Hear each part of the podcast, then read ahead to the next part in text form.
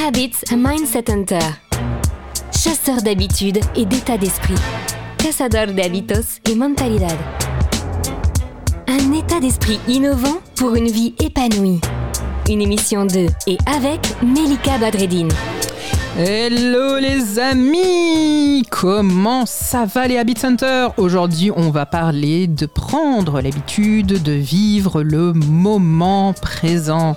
Et oui, la vie n'est pas un long fleuve tranquille, il n'empêche que la vie est une succession de moments présents. La vie n'est qu'une succession de morceaux par morceaux par morceaux juxtaposés qui donnent finalement la journée, qui donnent finalement la semaine, le mois et finalement les années et la vie qu'on obtient, puisque nous obtenons les choses, ne se produisent pas toutes seules, elles ne nous arrivent pas, c'est nous qui construisons. Si on y réfléchit bien, le seul truc qui se passe réellement finalement dans notre vie, c'est le maintenant.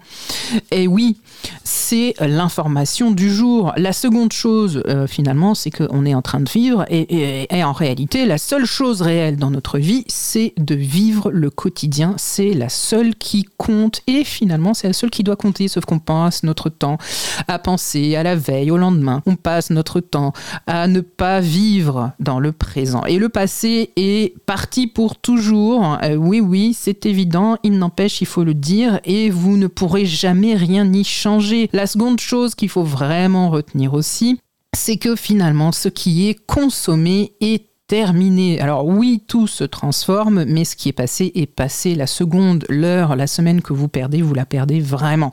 Et la seconde qui vient de s'écouler, euh, eh ben en fait, elle est déjà écoulée. Celle qui va s'écouler n'est pas encore là, elle n'existe pas encore et vous pouvez créer ce que vous voulez.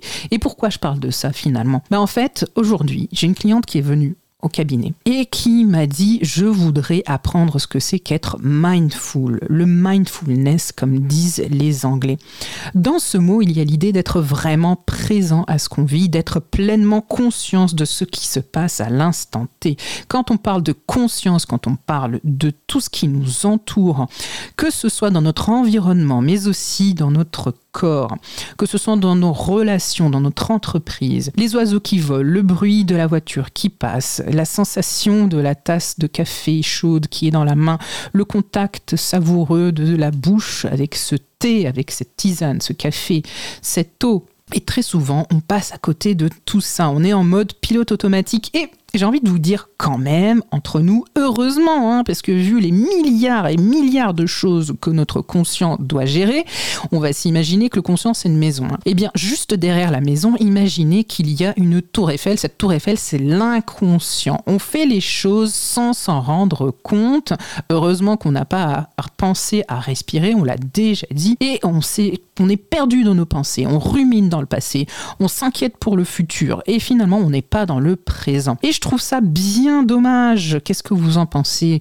C'est vraiment bien dommage. Et finalement, eh ben, on attend de vivre un grave traumatisme, un cancer, une grande maladie, une perte temporaire d'un de, d'un sens, une perte d'un proche pour finalement se réveiller et être plus présent dans le présent. Et finalement, c'est là qu'on apprécie tous les moments qui passent. On apprécie le fait que ce soit précieux et on devient reconnaissant pour toutes les petites choses simples qu'on ne veut pas voir tous les jours parce qu'on trouve que c'est pas important. Et c'est dommage qu'il faille en arriver là finalement pour être présent. J'aimerais vraiment aujourd'hui que vous preniez conscience de l'importance de vivre dans le moment présent, et ce sans avoir à subir un événement qui soit traumatisant, qui vous vraiment vous mettre dans une sale situation.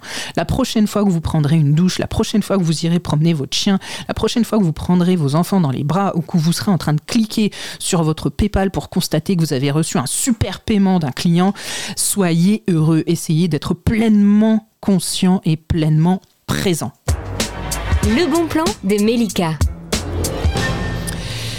finalement, le moment présent, c'est la seule chose avec laquelle on a finalement comme une sorte de contact et de on a comme une sorte de contrôle. Alors si on aime bien le contrôle hein, finalement, mais le maintenant, le maintenant permet de changer les choses. C'est maintenant qu'on peut décider d'arrêter ou de commencer quelque chose. C'est maintenant qu'on peut dire oui ou qu'on peut dire non. C'est maintenant qu'on peut aussi dire merde.